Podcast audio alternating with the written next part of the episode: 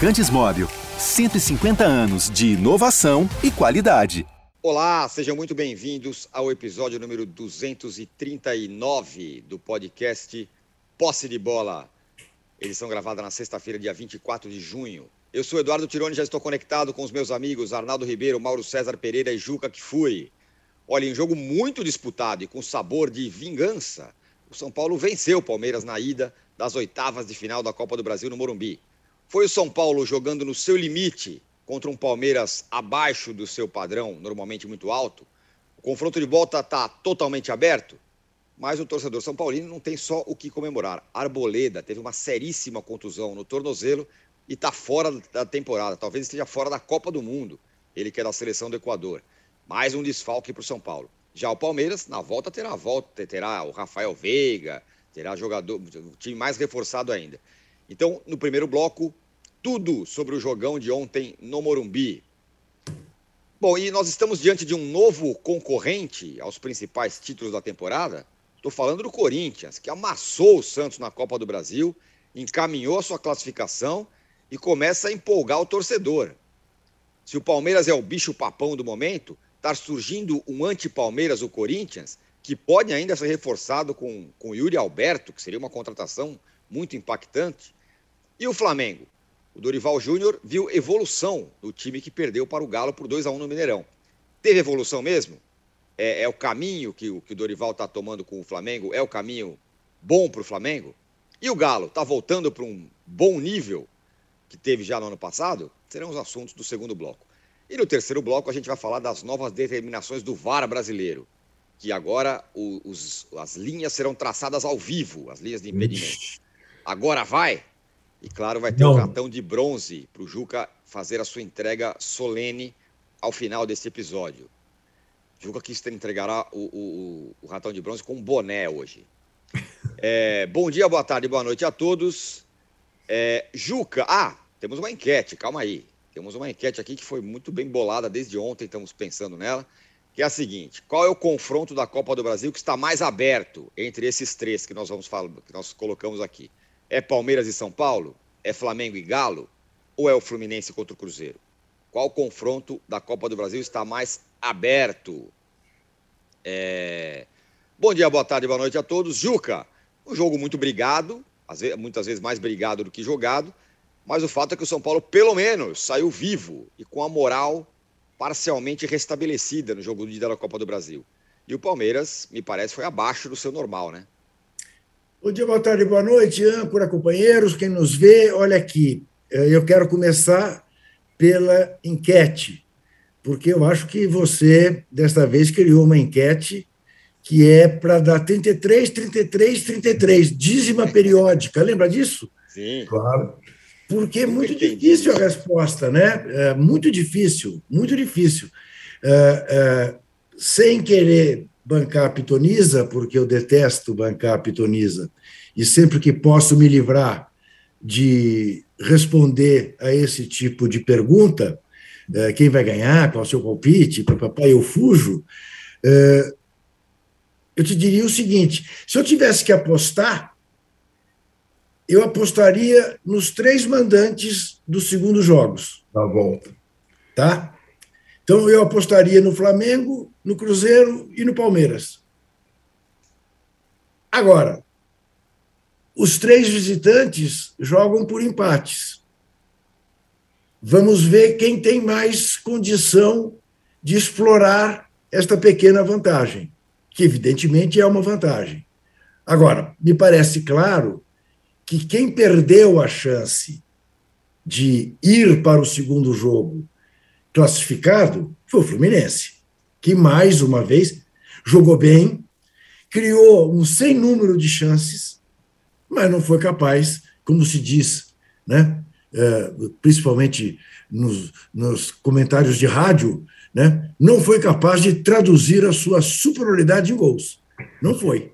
E ficou no 2 a 1 um, né? É, foi pouco, muito pouco. O São Paulo fez um jogo, uh, eu acho, muito bom e mostrou uma resistência no segundo tempo, não apenas como resistente, mas como quem foi capaz também de ameaçar o Palmeiras.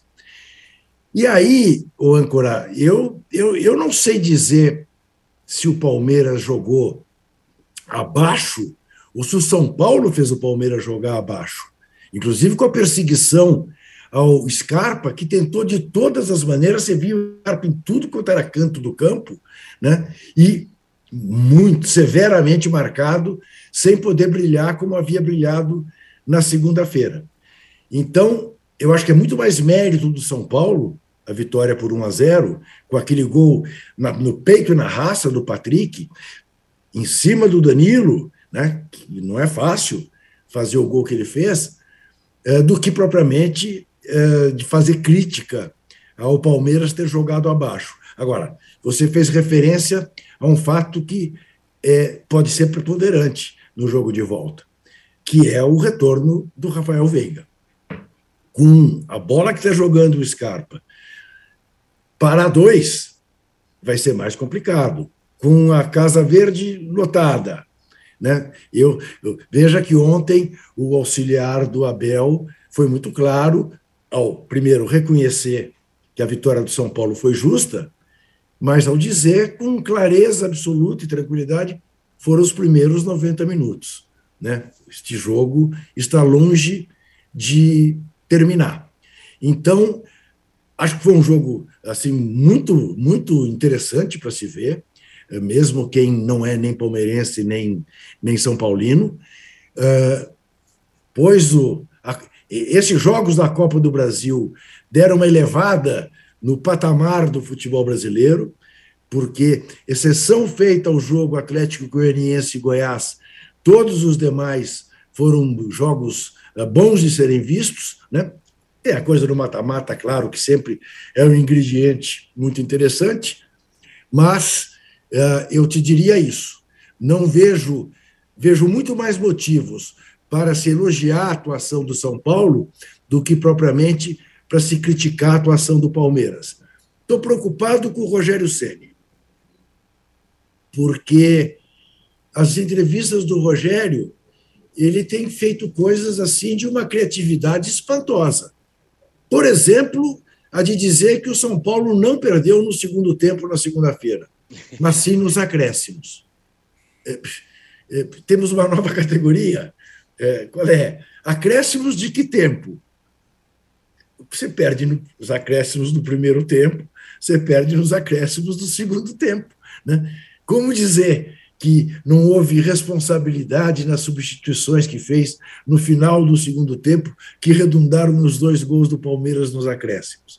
É, um, é, é uma nova forma de olhar o, o, tempo regulamentar. Então, é como se fosse o quê? É um terceiro jogo, acréscimo? Foi mal, foi mal nisso. Mas, enfim, estava uh, ontem mais relaxado, bem mais feliz, e fica muito claro que ele convive mal com a derrota, o que é uma qualidade, evidentemente, de um competidor, né, é, como ele é. Mas, enfim, é, muito animadora esta fase da Copa do Brasil. Pena que só dia 12, 13 a gente tem os jogos de volta, porque o ideal seria mesmo que já tivéssemos na semana que vem. Muito bem. O Arnaldo, é, pegando carona na história do Rogério, o que, que o Rogério fez certo dessa vez que fez errado da outra vez? Por que, que o desfecho do negócio foi, foi, foi diferente? Embora ele tenha falado que foi a mesma coisa e que foi só um, o acaso, enfim. O que, que, que, que, que ele é. fez direito dessa vez? Eu acho que o Rogério fez de novo o que ele faz de melhor, que é armar o time em função do adversário para cada jogo. Continuo achando ele o melhor técnico não é do Brasil, o melhor técnico do Brasileirão, da temporada brasileira, para armar time para o próximo jogo. Para mim, a questão do Rogério é muito o durante o jogo, às vezes tentando se antecipar as coisas, fazendo trocas, às vezes que contribuem para a queda do time nos segundos tempos, que era a grande questão do São Paulo, como o Juca falou do jogo de segunda-feira. Nessa situação, ele decidiu manter o time que tinha jogado bem com o Palmeiras e só fazer troca na última instância. Aquela troca, como é que o filósofo diria do futebol? Seis por meia dúzia, Tirone? Mais simples, que às vezes é o suficiente para um time não se uh, alterar. E foi exatamente o que ele fez de diferente de segunda para quinta. Né? Enquanto o Palmeiras sucedia as suas alterações e tal e tudo mais, tirava seus principais jogadores de novo, o Rogério só substituiu por necessidade, pela, pela lesão seríssima do Arboleda, pela, pela, pelo extenuado Gabriel Neves, que marcou o Gustavo Scarpa o tempo todo, é, e pelo extenuado Patrick, colocando e pelo extenuado e amarelado Reinaldo, colocando jogadores das mesmas funções nos seus lugares. E o time manteve o mesmo comportamento, então não oscilou tanto, não mudou a forma de jogar. O Rogério já tinha mexido não só na segunda-feira, em outras partes. Quando o Corinthians, quando ele troca três jogadores, muda o sistema tático no intervalo, mesmo vencendo, contra o Ceará e tudo mais. Eu acho que a grande questão do Rogério treinador ainda é o durante. O antes, a preparação, não tem ninguém melhor que ele, na minha opinião. Não tem mesmo. É, e acho que ontem, para ele, para os jogadores, era necessário dar uma resposta um pouco além, como você falou, da, da, da capacidade para, uh, enfim, uh, dar um retorno ao torcedor. Porque o que o torcedor do São Paulo fez de segunda para quinta é impressionante. Né? O torcedor do São Paulo, o Mauro até falou na, com a gente conversando, um time que toma uma virada nos acréscimos do, do principal rival atualmente, da forma que tomou, e que vai repetir o jogo contra esse rival. Cinco dias depois, três dias depois, melhor dizendo, com ingresso mais caro e vai mais gente ainda e apoia do jeito que apoiou, do antes ao durante, merecia uma resposta e o Rogério e os jogadores deram uma resposta é, de esforço, de entrega e tudo mais. Vale lembrar que esse Palmeiras estava 19 jogos invicto, que esse Palmeiras só perdeu três partidas na temporada. Não considero a derrota para o Chelsea na prorrogação, viu, Juca? Aí eu faço uma distinção. Prorrogação, para mim, é o. Aí extra time. Então não é o tempo normal. Então o Palmeiras perdeu para o Chelsea na prorrogação. Tirando a prorrogação, não o acréscimo, a prorrogação, o Palmeiras perdeu três partidas nessa temporada. Uma do Ceará e duas para o São Paulo. Né? As duas no Morumbi. E no Morumbi, mesmo quando venceu duas vezes, teve muita dificuldade. Quando saiu o sorteio Copa do Brasil, o São Paulo pegou o pior adversário. É verdade. O Palmeiras também pegou o pior adversário para ele. É o, é o time que tem mais incomodado o Palmeiras no jeito de jogar. Agora, eu também sou capaz de, observando a partida, perceber que o Palmeiras tem a Copa do Brasil como a terceira frente dele. Entendeu, Tironi? Então, assim, o Palmeiras não jogou ao máximo. Ele não puxou seus jogadores ao máximo. Ele não arriscou o Rafael Veiga no banco ontem. Ele, quando estava desgastado a linha de frente, o auxiliar do Abel trocou todo mundo. Não ficou com o Dudu até o final, não ficou com o Rony até o final, não ficou com o Verão até o final, e não ficou com o Danilo até o final. Então, o São Paulo jogou um jogo da vida que ainda não garante nem a revanche sobre o Palmeiras, né? Ele, para ter a revanche sobre o Palmeiras, ele tem que eliminar o Palmeiras no Allianz Parque. O Palmeiras jogou mais um jogo, digamos assim. Mesmo fazendo essa ponderação, o São Paulo mereceu a vitória e Concordo com o Juca, antecipando a questão das enquetes, da, da, da enquete da, dos retornos. O Palmeiras ainda é favorito, ainda mais porque deve ter retornos. O São Paulo tem baixas, baixas, baixas, baixas nessa situação toda. É, é bizarra a situação do São Paulo, que começou a temporada com 33 jogadores, ter 20 à disposição, perdendo 13, é, um negociado e o resto por lesão nesse período, sendo quatro lesões de cirurgia. Aconteceu de tudo também. Então, acho que tudo está colocado até o jogo da volta. Tem muita coisa pela frente. O Palmeiras tem a Libertadores, São Paulo tem a Sul-Americana, tem as rodadas do Brasileiro, até a partida de volta no Allianz Parque, em que o Palmeiras ainda é favorito, mesmo tendo perdido ainda por 1 a 0. É, aqui, a galera tá mandando mensagem aqui no, no chat pra gente. O Alisson fala que tá tudo mais aberto que o mar da Bahia sobre a minha enquete. Obrigado, Alisson. E o Fernando Navarro diz que lamentável a postura de dois São Paulinos em uma live dizendo que um jogador do Palmeiras tirou o Arboleda da Copa. Fui eu que falei, mas foi sentido figurado. Daí ele completa. Um lance totalmente ocasional. Navarro não teve qualquer culpa na contusão. Você tem razão, viu, Fernando? É, eu quis falar em sentido figurado e talvez eu tenha me expressado mal. Obrigado aí pela mensagem. Mauro, você também gostou assim do jogo? Você é mais, você é mais rigoroso com relação a nível de futebol. Não, acho que foi, foi um bom jogo. Acho que o, o interessante desses confrontos é que é, os dois times têm técnicos que não são meramente intuitivos, né? Então os jogos têm mais estratégia. O Rogério é um cara preocupado em neutralizar os pontos fortes do adversário. É, é bom lembrar que assim, é, é, os confrontos é, não só do São Paulo, do São Paulo com o Palmeiras são difíceis para, para o Palmeiras, dadas como essas duas derrotas confirmam, mas antes do, antes do confronto do Campeonato Paulista desse ano, 1x0 gol do Rony, na fase de classificação, o Selim não tinha perdido para Bel, né? Contra, contra, no tempo do Flamengo, ele ganhou duas, ganhou é. duas, empatou uma e dessa que empatou levou nos pênaltis, né? Então, já não é de hoje que o Selim dificulta mais para o Abel. É, a gente aqui ainda tem treinadores que são mais motivacionais, intuitivos, sem um repertório tão grande, e treinadores com esse perfil. Acho que é, tem, tem uma pegada diferente, porque é um jogo que tem mais estratégia, tem mais é, é, é estudo, trabalho em função do adversário também, né? especificamente para aquele adversário. Né? Uhum. E assim, dessa vez, assim, eu achei parecido o, o, o, roteiro, fora o desfecho, obviamente. Começo, São Paulo pressiona, pressiona, pressiona, é, aperta a saída de bola do Palmeiras, força o Palmeiras a dar muito chutão. Isso aconteceu também no jogo da segunda-feira, né? e ontem se repetiu. O gol também sai no primeiro tempo São Paulo, só que no segundo tempo São Paulo soube resistir melhor, né?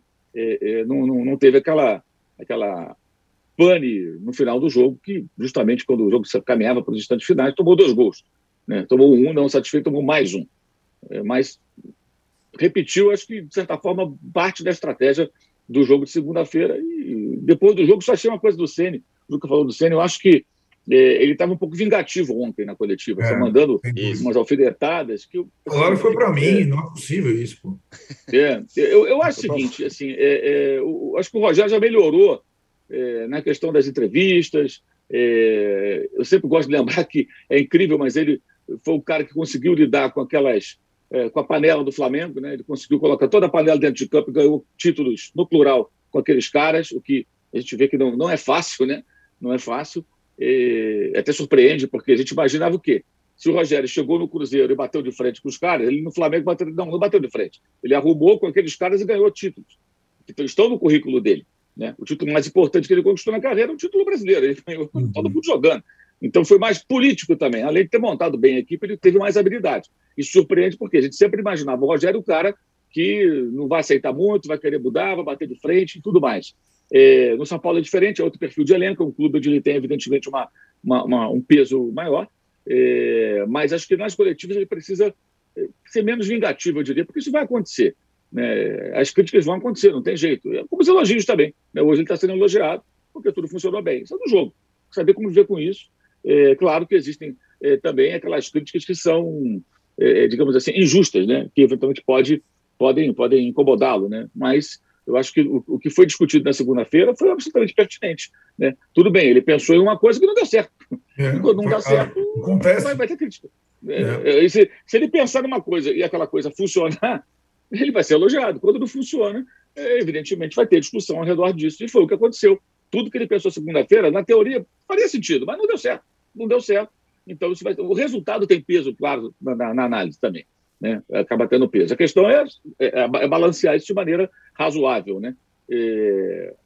O caso, por exemplo, o âncora já está exagerando com relação ao Corinthians agora nas chamadas aqui de abertura, o âncora, o, o âncora já, já, já, já transformou o Corinthians assim no, é algo que o, time não é. Não sabe o que vem por aí. Mas, Mauro, a gente percebe Mauro, o, o, âncora ele, ele é capaz de irritar o Rogério Senna, porque o âncora, Ô, se o perder, Mauro, ele vai criar manchetes. Mauro, parece que, você, parece que você não conhece o âncora, Mauro. Isso é malícia. Pura zica, rever, zica reversa, que chama, né? É, claro. Isso é pura malícia. Ele eu tá quero dizendo... deixar claro aqui que teve um cara nesse, né, né, nesses quatro que falou que o Corinthians estará vivo em todas as competições antes do primeiro jogo. Da é verdade. É, vamos ver a terça-feira com o Boca Juniors. Vai ganhar de novo. É, terça-feira. Ô, ô Juca, é, é. o Mauro falou aí sobre a pressão que o São Paulo fez na saída de bola do Palmeiras. É, você entende que é, essa é uma questão, é, é, essa é uma, não, não uma chave uma decisiva, mas uma, uma, um jeito de dificultar a vida do Palmeiras. Ele foi muito na bola longa mesmo. É que ontem não deu certo. O Dudu e o Rony foram, foram bem marcados, bem anulados ali. Mas a bola do, do, do, do longa do Palmeiras normalmente é boa, mas o São Paulo apertou ali. Você acha que a chave do, do então, bom jogo passa por isso? Então, é, como, como eu disse, é, ontem foi possível porque um, um cérebro, que era o do, do, do Gustavo Scarpa, foi muito bem vigiado. E isto dificultou demais a vida do Palmeiras, tanto no primeiro quanto no segundo tempo, com a diferença que o São Paulo conseguiu, enfim, no segundo tempo, fisicamente permanecer dificultando a saída de bola do Palmeiras. E, claro, teve aquele sufoco final inevitável, né, de um time que está perdendo, que vai para cima, né, mas que também correu riscos.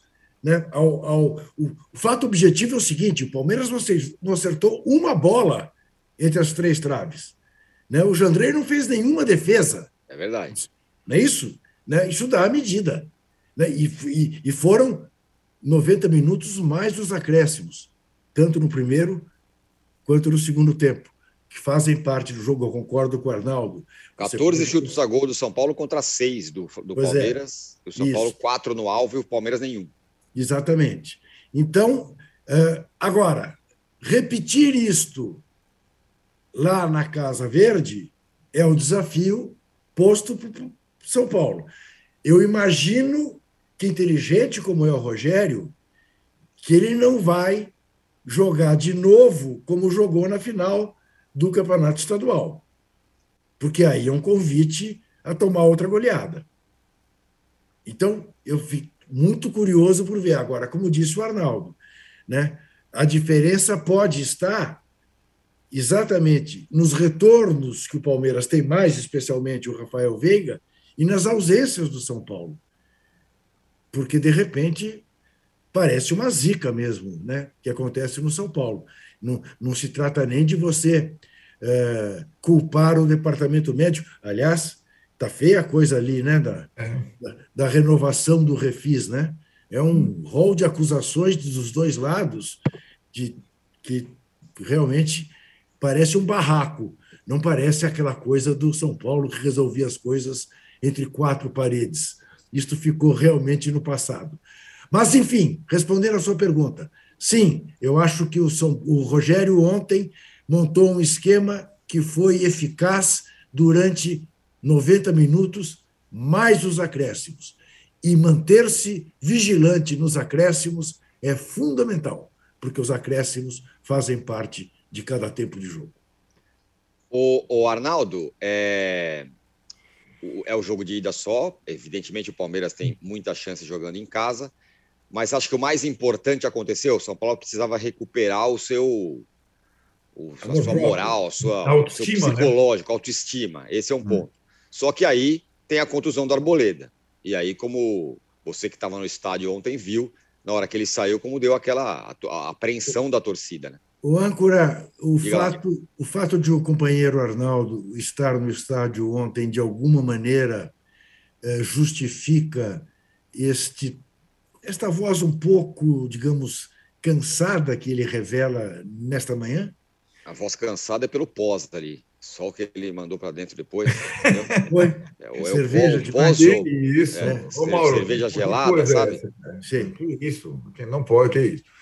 Não, olha, Juca, é, me comportei. A voz tá. Eu só precisa na sexta-feira dar uma reativada, porque trabalho demais. Tá? Eu preciso fazer. Eu falei para você, fono. fono. Não estou acostumado a falar tanto, né? É uma outra situação. Tironi, assim, é, para a gente ter uma ideia, vai, é, fazendo um recorte. Quando o São Paulo foi campeão paulista, há mais, um pouco mais de um ano, com o Crespo, é, a espinha dorsal do time passava por Arboleda, Luan e Gabriel Sara. Os três vão para a cirurgia. Dois já fizeram cirurgia e o Arboleda vai para a cirurgia. Então, você, é, é uma. É, é, e assim, é, são jogadores muito importantes em setores muito importantes E acho que o trunfo do São Paulo para a temporada essa era justamente o fato, e acho que o Rogério também teve papel para dizer que, é, para o Rogério não dizer que só criticamos, o Rogério também teve papel importante na formação do elenco para essa temporada e na estratégia de rodízio para essa temporada que impunha, a temporada impunha, com três competições ao mesmo tempo, justamente nesse momento. E aí, cara, é, você pode até, e acho que faz sentido, a gente veio isso no Flamengo também, tem algumas situações semelhantes é, em Flamengo e São Paulo, não em poderio de equipe, nem em poderio econômico, mas em termos de estrutura, que a gente tem falado sempre, é, você pode sim atribuir também a crise médica do departamento médico de fisiologia, assim como tem o Flamengo, é, a demora no retorno de alguns jogadores e tudo mais, que atrapalha muito o trabalho do técnico, mas além disso, você tem lesões graves é, em sucessão num, num, num, mesmo período que de fato aí é, eu não acredito muito nisso, o Juca falou Zica, azar tal, mas de fato atrapalham muito a estratégia do São Paulo para a temporada. Né? E, e, acho que o rodízio que seria necessário nesse momento na frente tripla, o Rogério não vai conseguir fazer. E, e é, por conta de mais de 10 ausências simultâneas. É muito, né? É muito jogador. E, curiosamente, em setores é, não no ataque, mas no meio-campo e na defesa. Né, que os setores de administração de resultados, digamos assim, setores do segundo tempo. Então, eu, e acho que esse cobertor do São Paulo ficou muito curto. E acho que o São Paulo vai ter que fazer opções. É, alguns clubes estão fazendo as opções é, claramente. Por exemplo, o Corinthians fez, a gente vai falar do Corinthians em relação aos dois jogos com o Santos na, na semana ele priorizou o confronto da Copa do Brasil e deixou o do brasileiro em segundo plano. É, outros times vão fazer as suas prioridades em relação aos mata-matas, porque são 10 times em frente tripla da Série A do brasileiro e não tem elenco suficiente para todas elas. Eu acho que você falou do Corinthians, Tirone, eu acho que ainda o Palmeiras e o Galo são aqueles que têm é, estofo e poderio econômico para daqui a alguns dias, na reabertura da janela, reforçar o time e continuarem vivos na, no sonho da frente tripla, que nenhum grande time conseguiu, por sinal. Nem o Flamengo do Jesus, nem o Atlético do Cuca. E acho muito difícil no futebol brasileiro alguém conseguir, pelo calendário, conquistar três campeonatos. É, eu vejo o Palmeiras e o Atlético ainda nessa condição. O Flamengo talvez não, porque o Flamengo largou muito atrás no brasileiro. Então, para descontar no brasileiro é muito ponto, é muito ponto. Mesmo que o, o Flamengo tenha chance de sobreviver nas Copas e tenha esteja se reforçando, já contratou o Cebolinha e tudo mais. Então, eu vejo, depois dessa primeira rodada de Copa do Brasil, Palmeiras e Galo ainda com possibilidades nas três frentes. O Corinthians, eu sei que você é otimista, hein?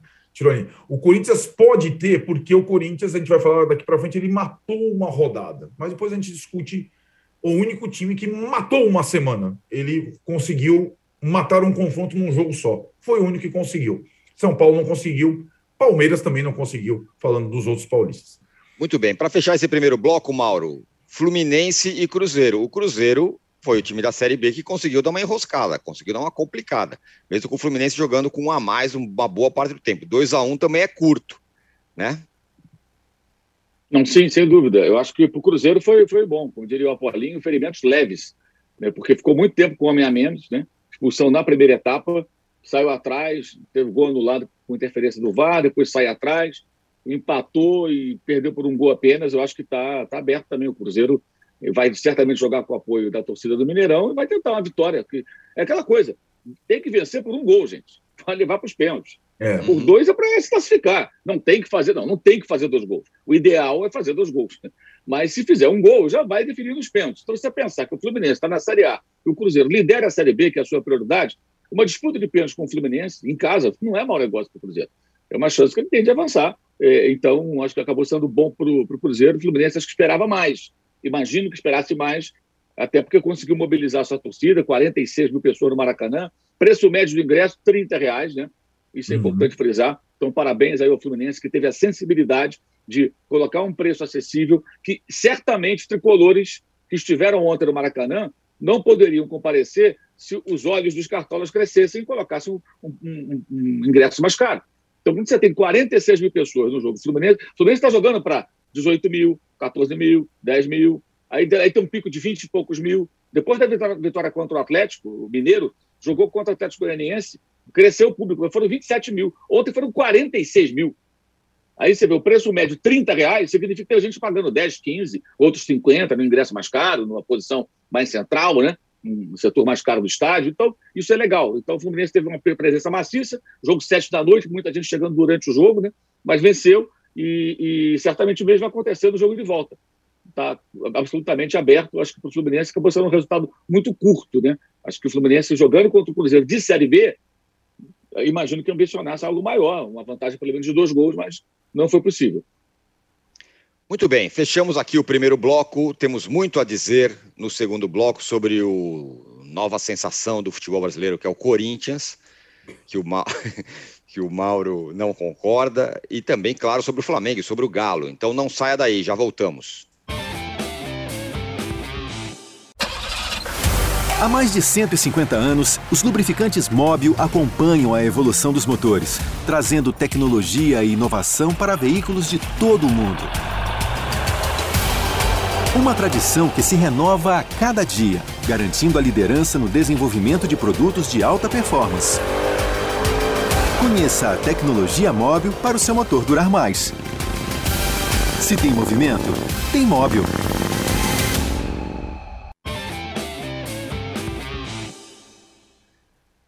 Estamos de volta para o segundo bloco do podcast Posse de Bola 239. Estou sendo severamente criticado pelo baixo número de likes. Então gostaria que a gente chegasse pelo menos a 2.500 likes hoje é, aqui. É... E, é o seguinte, a Carolina, ela manda a seguinte mensagem. O Rogério Senna é um bom estrategista, só não é bom na estratégia dele mesmo. A impressão é que a sede de ganhar o faz tomar decisões precipitadas e falas deslocadas, diz ela. Mas, Juca, é o seguinte: o time vai lá, amassa o rival num clássico, amassa, 4 a 0 poderia ter sido mais. Como disse o Arnaldo, salva uma, uma data aí, num calendário tão enroscado. Ameaça, e parece que pode se, pode se concretizar mesmo, de ser reforçado com o Yuri Alberto, que é um baita de um centroavante, atacante de primeiríssima linha. E vocês vêm falar que o Corinthians não é o anti-Palmeiras, não está não está entrando no, no, no, no, grupo dos poderosos? Primeiramente, âncora, o Corinthians jamais será anti qualquer coisa. O Corinthians hum. sempre é a favor do povo, da democracia, Nossa, entendeu? É, do bom futebol, hum. né? de honrar sua história gloriosa, único brasileiro bicampeão mundial. Ah. Escorregou, escorregou. Estava indo bem, pô. Fatos, fatos. É, é claro, é claro, não vamos minimizar o que o Corinthians fez na quarta-feira contra o Santos, principalmente por um primeiro tempo muito bem jogado, fez 3 a 0, podia ter feito 5 a 0. Se o, se o Roger Guedes está um pouco mais feliz, o Corinthians teria feito 5 a 0 no primeiro tempo. Não quero minimizar contrapondo a patética exibição do Santos. Patética. É, o Santos jogou bolhufas. Atemorizado, mal escalado, tudo que um time grande não pode para um clássico de mata-mata. Então, concordo com você. Corinthians tirou o pé no segundo tempo, era inevitável. O Fagner faz uma diferença. Veja, né, para colocar as coisas exatamente nos patamares em que elas devem ser colocadas. Para o Fagner fazer a diferença que faz no time do Corinthians, menos. Pés no chão. Né? O William jogou de uma maneira diferente, com mais liberdade pela primeira vez com o Vitor Pereira, e foi muito bem. E além de ter revelado uma disposição, porque praticamente ele obrigou o Vitor Pereira a escalá-lo. não era a intenção do Vitor Pereira escalá-lo. Né? O Vitor Pereira está pensando mais e corretamente no jogo da terça-feira eh, contra o Boca Juniors. Mas teremos um novo Corinthians e Santos neste sábado, 19 horas. Veremos, estou muito curioso por saber, tenho certeza que o Corinthians não vai repetir a mesma escalação, não pode, não aguenta, mesmo com os miúdos. Né? Vai, vai, vai por mais miúdos para jogar. Mas eu estou muito curioso por ver o que, que o Fábio Bustos vai fazer. Que Santos vai aparecer no jogo em Itaquera pelo Campeonato Brasileiro. Porque o que a gente pode imaginar é um Santos de cabeça baixa depois de ter sido amassado.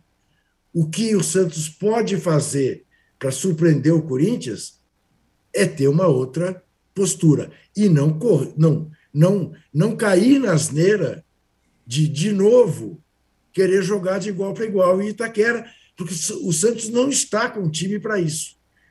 E, e, e, foi esse o Santos que deu a sensação inicial que nós veríamos Itaquera. Foi para cima do Corinthians. E deu-se muito mal. Não imagino que vai repetir o mesmo esquema. Então, é muito, é muito interessante ver o que acontecerá neste sábado. No jogo da volta na Vila Belmiro, é como já foi dito, vai ser um jogo para cumprir tabela. Né? Santos pode até ganhar, mas não vai tirar a diferença, porque não está com time para isso. O Mauro, e o Flamengo? 2 a 1 um, combine... vamos combinar que a diferença de um único gol o Flamengo está vivíssimo, jogando no Maracanã, sobretudo. Até o Gabigol no final falou: vocês vão ver o inferno que vai ser lá e tal. É, e o Dorival falou que o time evoluiu na visão dele, está evoluindo. Você entende que está evoluindo o Flamengo? Foi melhor do que no jogo da, do domingo, né? É, também não é grande coisa, né? Domingo foi uma atuação deprimente. Foi um jogo melhor, mas muito comprometido do ponto de vista do Flamengo pelo gol sofrido no começo do jogo, que é um belo gol do Hulk, mas só acontece porque o Diego Alves resolveu passear lá na, na grande área, sabe-se lá por quê. Aliás, hoje o Diego Alves faz 37 anos, né? É, exatamente no dia de hoje, junto com o Messi. Só que o Messi continua sendo um jogador muito útil, né? O Diego Alves hoje não é um goleiro tão útil quanto já foi no passado. É, o Paulo Souza cada vez tem mais razão, né? Com relação a certas coisas. Uma delas era não contar com o Diego Alves, embora o Hugo falhasse seguidas vezes. Na verdade, sai um, entra outro, continuam falhando. Isso compromete demais. Fora de casa, você está jogando um torneio mata-mata, sete minutos, toma um gol desse, é, é, porque o goleiro resolveu sair da área. O Rodrigo Caio estava na disputa com, com o Hulk. O Hulk ia ter que se livrar da marcação. A bola caiu, não caiu no pé bom dele, preparar a jogada, pra, enfim.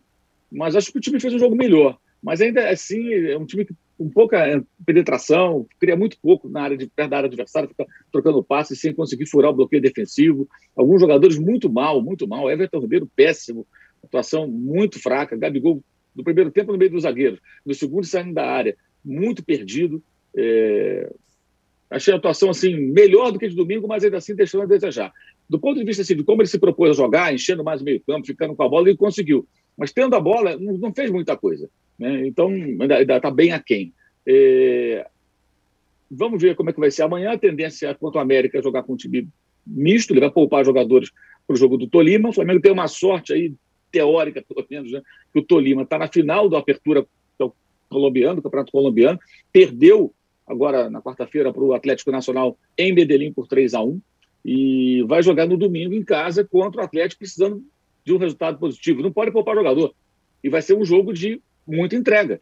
Então, eh, o Flamengo pode até, apesar da viagem contra o América, pode não, terá que, né, tem um jogador que não vai aguentar esse ritmo todo, terá que poupar alguns atletas, deve chegar com o seu time mais descansado eh, eh, na quarta-feira do que o Tolima, pelo menos em tese, porque eu não acredito que o Tolima vai desprezar uma final de campeonato para um jogo contra o Flamengo. Ele vai ter que brigar pelo título, botar sua força máxima e remar muito para chegar a, um, a uma vitória por dois gols ou mais. Então, isso pode ajudar um pouquinho mas acho que ainda está quem e me parece que é necessário, com a ausência do Bruno Henrique, né, que não voltará tão cedo, é, que ele encontre a maneira do Pedro ser aproveitado. Não dá para você ter um é. centroavante de 14 milhões de euros no banco se o seu principal jogador de ataque ao lado do Gabigol, eu diria que o Bruno Henrique é tão importante quanto o Gabigol, ou mais até alguns jogos, né? Os dois são protagonistas de, de peso muito parecido. Se você pegar a trajetória de ambos desde 2019 para cá, é, uhum. esse cara está fora. Ele era o melhor jogador do Flamengo na, na parte ofensiva. O cara que mais estava dando passe para gol e tudo, mesmo ficando fora por algumas pequenas lesões. Agora teve uma lesão grave. Sem esse cara, o Pedro tem que entrar no time. O cara é o técnico encontrar soluções. E o Pedro tem que jogar. E, e, porque o Bruno Henrique ele preenche a área como centroavante quando o Gabriel sai. Sem ele, fica um vazio. Então você cria para quem? Quem prende os zagueiros? O Flamengo cruza a bola, o Natan Silva deitou e rolou. Ganhou praticamente todas as bolas alçadas. Né? Agora tem problemas sérios ali. Lateral direito tem um problema. O, o Mateuzinho foi responsável direto pelo segundo gol. Uma bola rebatida totalmente maluca. É, aí entra o Rodinei, o pessoal elogia o Rodinei. O ponta direita Rodinei foi até bem, cruzou a bola para o gol, mas o lateral direito Rodinei, um desastre. Né? Um desastre. É, não, não, ganha uma. Então tem que entender o seguinte: o Rodinei está entrando como homem de defesa. Então o fato de fazer algumas boas jogadas ofensivas não adianta tanto se ele defensivamente é péssimo. Né? E não gostei do, Atlético, não. Vi muitos elogios ao Atlético. O Atlético jogou a maior parte do tempo se defendendo no seu campo. A torcida gritava, vai para cima dele, esgalou, e ele, o Galo não ia para cima. Esperando sempre uma arrancada do Hulk, que veio. O Hulk jogou a sua melhor partida em 2022, com toda certeza foi decisivo ao extremo, né? mas eu achei o Atlético muito modesto. Pressionou muito pouco. Um Flamengo com problemas defensivos, frágil é, naquele setor do campo, especialmente lá direito. E do outro lado, mesmo Felipe Luiz, poderia ter forçado mais. O Atlético acho que foi muito pragmático. Se tivesse um pouco mais de apetite, pelas circunstâncias do jogo, como fez 1 a 0 depois do 2 a 0 poderia ter conseguido um placar maior. Ficou só no 2 a 1 a exemplo de Fluminense Cruzeiro, é óbvio que está totalmente em aberto. Com um detalhe: entre o jogo de ida e de volta, gente, nós teremos. Isso vale para todos esses confrontos né, que, que, de times que estão na Libertadores, ou Sul-Americana. Jogos do brasileiro e ida e volta da Libertadores. Então, quando o Atlético é. for ao Maracanã, você tem várias possibilidades. Os dois classificados na Libertadores, um classificado e o outro eliminado, os dois eliminados, é, os dois reagindo no brasileiro com posições mais é compatíveis, né? Com, com seus elencos, ou os dois mal, porque o Atlético vinha mal antes dos dois jogos com o Flamengo. Derrota para o Fluminense 5 a 3 e três empates. Um empate com o Palmeiras, que é um bom resultado, mas, por exemplo, um empate contra o Santos com 10 homens durante quase todo o segundo tempo, né? e quase perdeu aquele jogo. Então, o desempenho e os resultados do Galo não eram bons até encontrar o clube que mais reabilita times no Brasil, que é o Flamengo. Né? Está em crise, chama o Flamengo que o Flamengo vai lá e perde para você e você fica numa boa de novo. O Galo aproveitou em dose dupla e fez muito bem, mas poderia ter feito o placar maior. Acho que faltou mais apetite para o Atlético é, e acabou tomando um gol de um time que quase não criou, mas que conseguiu achar o seu golzinho ali. E amanhã o, time do Flamengo deve ser diferente contra o América no Rio de Janeiro, mas acho que contra o Tolima ele deve voltar aí com esses jogadores, é, alguns deles que já nem deveriam mais estar no clube. Ô, Arnaldo, você gostou do Galo, né? Diferentemente do Mauro. Você vem falando. Falou, você, até ontem você falou, eu gosto mais de ver o Galo jogar do que o Palmeiras. Não, não vamos lá. É, o Galo ele estava numa situação até o primeiro jogo do Flamengo sob desconfiança, pressão e possível troca de comando. Então, assim como o São Paulo é, tinha nessa dobradinha, são dobradinhas especiais, né? Atlético e Flamengo duas vezes, São Paulo e Palmeiras duas vezes, Corinthians e Santos duas vezes o Galo também, assim como o São Paulo na dobradinha, tinha uma satisfação a dar para o torcedor. E deu. Eu acho que o time se entregou e jogou numa intensidade que não estava fazendo nas outras circunstâncias. Acho que, como disse o Mauro, no jogo da Copa do Brasil, de fato, é, talvez com uma agressividade maior, ele pudesse ter feito uma vantagem mais significativa. Mas eu acho que o Galo deu uma resposta. O Hulk deu uma resposta, melhor partida do ano, concordo com o Mauro. O sistema defensivo deu uma resposta. É, o meio de campo deu uma resposta, sendo que o Atlético perdeu nas duas partidas jogadores nas primeiras etapas machucados, né? O Jair no primeiro jogo, jogador importante, o Keno no segundo jogo, o jogador importante também durante. E conseguiu, conseguiu retomar um pouco daquilo que a gente via do Galo forte do ano passado. E acho que a, claro, a atmosfera, a rivalidade, a pressão da torcida contribuiu para isso. Eu ainda acho que, mesmo quando é, não é, pressiona completamente o adversário, o Atlético é um time que propõe mais o jogo que outros. E, vou te falar uma coisa: é, não hesita o Mohamed, isso o Mauro sempre falou. Em, na ausência de algum jogador do meio de campo, pode ser o Jair ou o Zaratio, que não está conseguindo jogar esse ano e foi fundamental ano passado, em manter o sistema com três atacantes, em jogar com dois laterais que apoiam bastante. Então, assim, e um, jogar com um goleiro que, que sai jogando tal, o Atlético é um time que, que propõe jogo. E acho que é um time que, se sobreviver, o Mauro fez a conta certa. Lá no jogo da volta do Maracanã, se sobreviver a tripla frente, já contratou dois ou três, pode contratar quatro ou cinco e tentar fazer uma, uma campanha, se não igual a do ano passado, que é quase impossível, porque foi muito bem, mas brigar nas três frentes. Acho que a, a distância no Brasil. Lembrando que o Atlético, né, Tirone? No brasileiro, nessa, nessas semanas de, de Libertadores e até a volta da Copa do Brasil, o Atlético tem pelo brasileiro os dois lanternas do campeonato na, na sua tabela. Ele vai jogar contra o Fortaleza e contra o Juventude é, nesse período. Por exemplo, o Flamengo joga contra Santos e Corinthians. Né? É, é, então, essa, essa situação, depois do América, né? depois de jogar com o América, o Flamengo joga contra Santos e Corinthians. Então o Atlético pode, no brasileiro, onde descontou um pouco da diferença, inclusive com a vitória sobre o Flamengo, ainda estar numa situação de briga pelo Brasileirão. Então, acho que o Atlético, é, e acho também não surpreendente o fato de um time que numa temporada anterior ganhou tudo, se mobilizar mais em determinadas partidas, em determinados desafios, como aconteceu nas duas partidas contra o Flamengo. Né? E o Hulk, cara, é, de fato, segue sendo um jogador absolutamente decisivo, é, surpreendente, na minha opinião. Tem, eu acho que uma parcela importante, curioso, né? É, daquele primeiro entreveiro dele com o Cuca ano passado, quando onde eu vou jogar, não quero jogar de centroavante, não quero jogar de costas para o gol, gosto de jogar no lado direito, foi saindo da direita e virando o único atacante do time que ele se transformou no atacante mais letal do futebol brasileiro. Porque ele não tem a posição fixa, ele não, não fica encaixotado no lado direito, como naquela maldita Copa de 2014. Né? É, ah, eu, eu, eu, ele chuta forte de esquerda, de costas para o gol, ele não vai conseguir chutar. Ele faz tudo como centroavante. Tudo. Inclusive tirar uma bola na defesa dele e arrancar até a área adversária e cruzar na cabeça do Ademir. Então, jogador impressionante, impressionante o que ele fez no ano passado e o que ele continua fazendo esse ano. Jogador absolutamente decisivo, o mais decisivo do futebol brasileiro. Muito bem. Ó, fechamos aqui o nosso segundo bloco do podcast Posse de Bola número 239.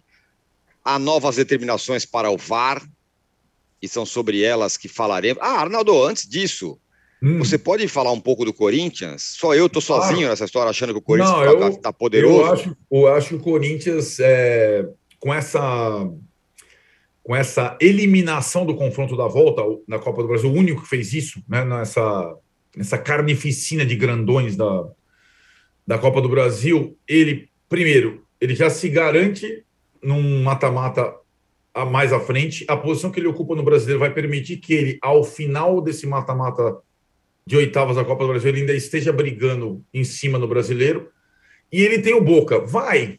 Se ele for eliminado pelo Boca, que não é nenhuma tragédia, ninguém vai. Se ele for eliminado pelo Boca, se ele ainda tem duas frentes interessantes para brigar. E ele vai se reforçar. E se ele se reforçar com um jogador como o Yuri Alberto, ele muda de patamar. É, é um é, jogador acima da, da qualidade do, do elenco do Corinthians. O Arnaldo, o Corinthians tem dinheiro para contratar o Yuri Alberto? Eu ia perguntar isso para você Cara, e para o Mauro. É, é, é, isso, né? Assim, assim como. Então, é que tá. O Corinthians é, é assim: como é que o Corinthians contrata? Ele Sim. não paga por direitos federativos nenhum jogador, mas ele paga o salário condizente. O Corinthians conseguiu, com essa questão da, da temporada russa e ucraniana, trazer um jogador que acertou o meio de campo e pode trazer um jogador que acerte o ataque dele nessas situações quase que é, vai é, involuntárias, digamos assim. É, Juca, eu não sei, é, a, a conta para mim, embora os balanços mostrem que a folha de pagamento do Corinthians hoje seja é difícil acreditar, mas é o que o balanço mostra. A mesma do ano passado, por exemplo, saíram muitas pessoas, muitos jogadores, entraram muitos jogadores, a folha de pagamento mensal continua sendo a mesma. É, eu acho que talvez a, a, a conta, como disse o Mauro, chegue de novo algum dia. O que me parece é que o Corinthians montou para esse ano um time de tiro curto. O técnico tem contrato curto, o Maicon tem contrato curto, os jogadores são veteranos, os demais principais, o Yuri Alberto teria contrato curto. Então, é, é, é, esse ano que o Corinthians vai tentar. Ah, não, não, não é time projeto para não sei o que, tal, tal. É para ganhar alguma coisa esse ano. Essa é a minha impressão. Diferentemente de outros que estão fazendo coisas mais a médio e longo prazo. Muito bem. Agora sim, então. Fechamos aqui o segundo bloco do podcast Posse de Bola número 239. O Vilca já está. Posso fazer um seu... comentário? Ah, claro, aqui? claro. Putz, Mauro, é verdade. Eu ia falar para você. Pode falar. O âncora está sempre contra mim. É, é, o Arnaldo criticou o Flamengo pagar aí 16 milhões de euros pelo, pelo Cebolinha. Eu também acho caro, mas acho o seguinte: se pode pagar. Acho que ele não vale. Tem, se tiver condições de pagar, não, sim. Sim. Que pague. Sim, é, bem. Pode ser caro o que for o absurdo de não ter fair, ter fair play financeiro do futebol brasileiro. O Corinthians foi campeão brasileiro 2015, sem pagar salário em dia, dito pelos próprios jogadores. Né? Isso é doping financeiro. E essa receita está se repetindo, até porque o grupo político é o mesmo. Aquele presidente que saiu, que endividou o clube, quem está lá hoje é o diretor de futebol dele na presidência. Então, manter a mesma linha de trabalho, que é o quê? Amanhã a gente resolve como é que fica. E como aqui no Brasil isso é uma bagunça mesmo, não tem nenhum tipo de controle, otário, entre aspas, é aquele que faz tudo direito, né? que tenta pagar as contas e tal. Esse é trouxa. Né? Aliás, o Santos, com todas as, eh, as suas eventuais contradições, não está fazendo isso. O Santos tem um time que ele pode ter. Aí ele toma de 4 a 0. Mas o Santos não está fazendo maluquice. Não está trazendo um jogador da Rússia que pode custar um milhão, um milhão e duzentos por mês, digamos, porque não tem condições de pagar. E toma de 4 a 0. Aí o que fica lá no registro é o seguinte: o Santos põe um monte de garoto em campo, toma de 4 a 0. Pô, que legal o Corinthians. O Corinthians tem condições de ter esse time? Óbvio que não. Evidente que não. E, aliás, essa semana muito se falou, não, agora tem acordo com a Caixa, não sei o quê e tal. Sim, a dívida é com a Caixa, tem o Odebrecht, é um rolo sem fim. Mas tem que pagar. Tem que pagar. E o dinheiro para pagar sai do Corinthians. Sendo que o balanço do Corinthians não inclui o estádio, que é a parte, outro CNPJ e tal. Se você juntar tudo, é uma coisa colossal. Com toda a grandiosidade do clube, é uma dívida imensa, contraída por esse, por esse mesmo grupo que segue no poder no clube e que, vou repetir o que eu falei antes, né? E o presidente acho que não gostou muito, mas vou repetir, lamento, presidente. O Corinthians é gerido da seguinte maneira, como se não houvesse amanhã. Muito bem, Mauro. Pô, ainda bem que você, você, eu esqueci de passar a bola para você, sabia que você ia fazer esse contraponto. Muito bem, não estou contra posso, você. Viu? Posso, posso é, assinar embaixo? Pode, está assinado, Juca. Muito bem, boa, Juca. Você vai assinar o rastão de bronze, viu? No, no terceiro bloco que vai. É já. O ratão de bronze já já, em um minuto. Não saia daí. Você já sabe, né, que para ficar por dentro de tudo que acontece no Brasil e no mundo, basta ficar de olho no canal UOL. As principais notícias do dia você acompanha no UOL News, de manhã, à tarde e à noite. Em ano de eleição presidencial, tem o nosso radar das eleições para você se informar e entender as disputas por todo o Brasil. Se o seu lance é o esporte, o canal UOL não te deixa na mão. Toda segunda-feira e toda sexta, o Posse de Bola comenta a rodada do futebol e tudo aquilo que tem de novidade no mundo esportivo. E todas as terças, quartas e quintas você assiste ao All News Esporte comigo e com o nosso time de comentaristas e convidados especiais. A melhor cobertura de entretenimento da internet está em Splash. As maiores estrelas do Brasil e do exterior, você sabe, estão aqui no Atalab. As línguas mais afiadas da internet passam por aqui para te deixar por dentro de tudo que tá bombando. Assista, comente e compartilhe o canal UOL em 2022. O seu universo online ao vivo e a hora que você quiser.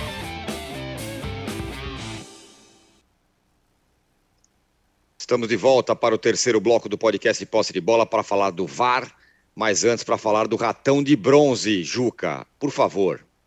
Muito bem. Olha, âncora, o ratão de bronze hoje ele é dividido em duas partes.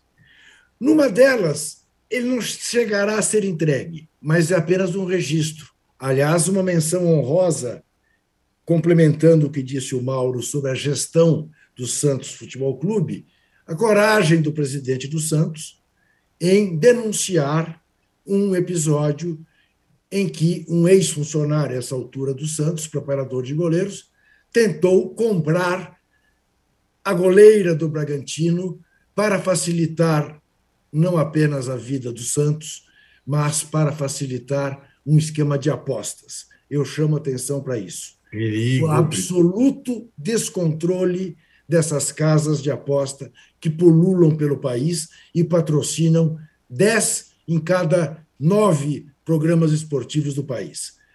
Mas o ratão de bronze mesmo.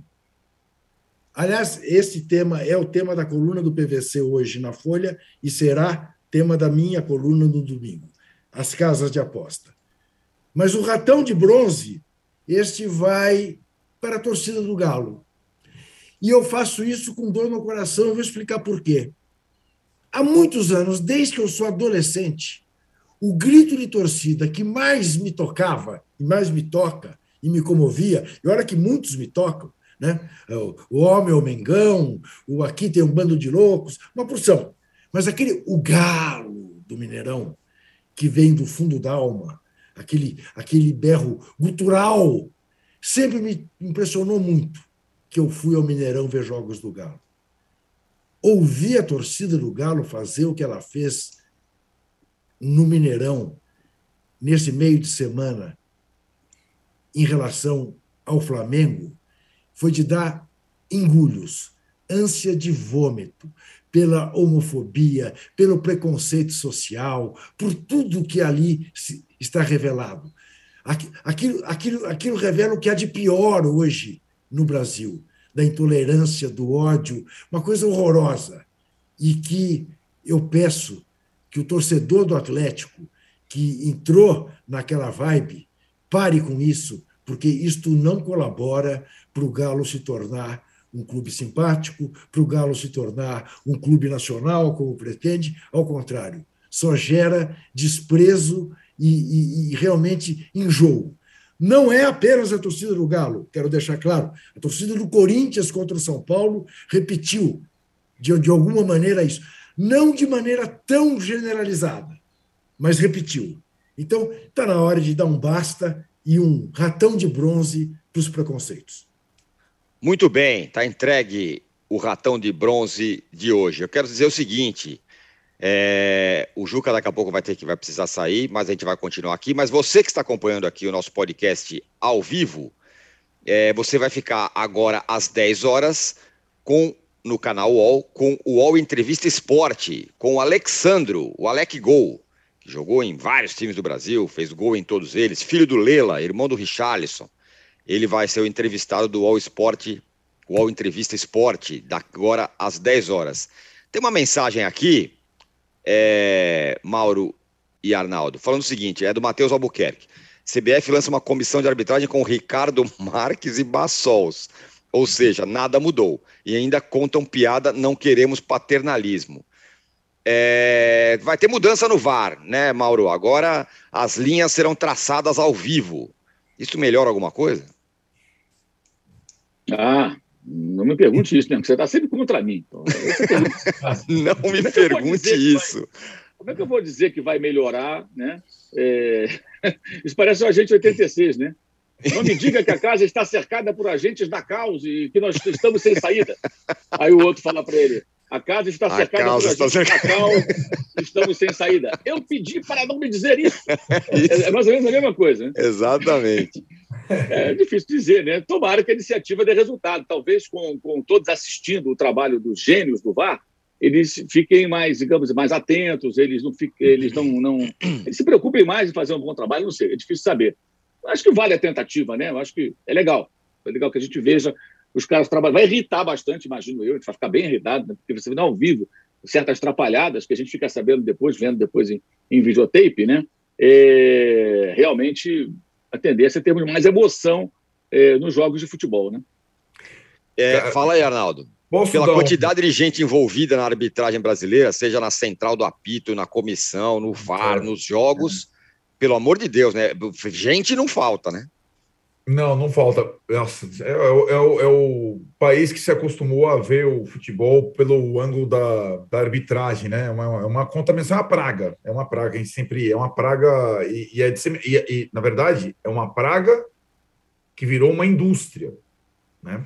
É uma indústria da arbitragem, né? A, a quantidade de pessoas na comissão de arbitragem, é, numa escala de arbitragem hoje, é uma coisa. E depois dizem que não é profissional. Sabe quanto que movimenta essa indústria da arbitragem? E daí, nas emissoras de televisão também, nos comentários, é uma indústria gigantesca. Não é nada de graça, não é, não é filantrópico, não, Tironi. Tem muita grana envolvida nisso aí tudo. Agora, vou dar, vou fazer um contraponto, vou dar um voto de confiança. Vou elogiar. Vou elogiar o presidente da comissão de arbitragem, o Wilson Luiz Senem, elogiar e dar um, um crédito por alguns fatores. Primeiro, ele foi um árbitro não intervencionista, diferentemente de todos os outros que comandaram, como o Gaciba e os árbitros, por exemplo, da central do apito e tudo mais. Então, ele foi um árbitro não intervencionista. Segundo, na Comebol, antes de vir para a comissão de arbitragem da CBF, foi o cara que colocava lá os áudios e as linhas, mesmo que mequetrefe, que a gente tivesse, e assim seria, é, conhecimento de tão raça que era aquilo lá, a gente conseguia é, ter um pouco de transparência. E acho que essa é a intenção agora. Vai ser, vai ser motivo de piada, vai, porque é muito mambembe, o software é ruim e os caras são ruins, e o impedimento nunca vai ser objetivo como a galera quer é, vai ser bizarro, mas é visando uma transparência. E aí, acima de tudo, o meu voto de confiança está por um incentivo ao uso cada vez menor do VAR e ao respeito à decisão de campo, que a gente pôde ver em oito jogos, sete, né? Porque não teve Botafogo América, em sete jogos da Copa do Brasil difíceis, com rivalidade não se falou de arbitragem em sete jogos da Copa do Brasil, na arbitragem mais pressionada de todos e teve muito pouco VAR. E acho que isso a gente discutiu Corinthians e Santos, São Paulo e Palmeiras, Atlético e Flamengo, Fluminense e Cruzeiro, Fortaleza e Ceará, e não ficamos com aquela. Quando teve a rodada do final de semana do Brasil, aquele caos, e ele afastou o cara do VAR de Internacional e Botafogo e não afastou os caras do campo, aquilo foi um recado importante. O VAR, que não serve para mim para porra nenhuma, não pode servir para atrapalhar. E eu vejo é o oposto da outra chefia de comissão de arbitragem do Gaciba, que elegeu o VAR como bandeira. O VAR, nessa nova gestão, tende a ficar, por incrível que pareça, graças a Deus, em segundo plano a decisão de campo prevalece, o jogo não. não a, a orientação é nítida isso para o árbitro no campo é não dar a faltinha, é tentar deixar o jogo correr. Pelo menos eu acho que tem uma sutil mudança em relação ao comando passado, que era completamente nocivo. Morte ao VAR, pelo amor de Deus. Muito bem. Morte ao VAR, segundo o Arnaldo, e fim do posse de bola da edição 239 da edição de hoje. A gente volta na segunda-feira. Obrigado, Arnaldo. O Juca já foi. Obrigado a ele também, ao Mauro. Não estou contra você jamais, Mauro. Ao Fernando, ao tá Paulo. Sempre, tá provocando. e a todos que estiveram com a gente aqui. Ao Alisson, que acaba de mandar uma mensagem falando que hoje, como sempre, mais do que nunca, imagino que haverá justiça no ratão de bronze, diz o Alisson. Sim, o Juca entregou o ratão de bronze no começo desse bloco. É isso aí, ficamos por aqui. Segunda-feira estamos de volta. Valeu, tchau. Você pode ouvir este e outros programas do UOL em uol.com.br podcasts. Posse de bola tem pauta e edição de Arnaldo Ribeiro e Eduardo Tironi. Produção de Rubens Lisboa. Operação de ao vivo de Fernando Moretti e Paulo Camilo. Coordenação de Fabrício Venâncio e Juliana Carpanês. Os gerentes de conteúdo são Antônio Morei e Vinícius Mesquita. E o diretor de conteúdo é Murilo Garavello. Uau.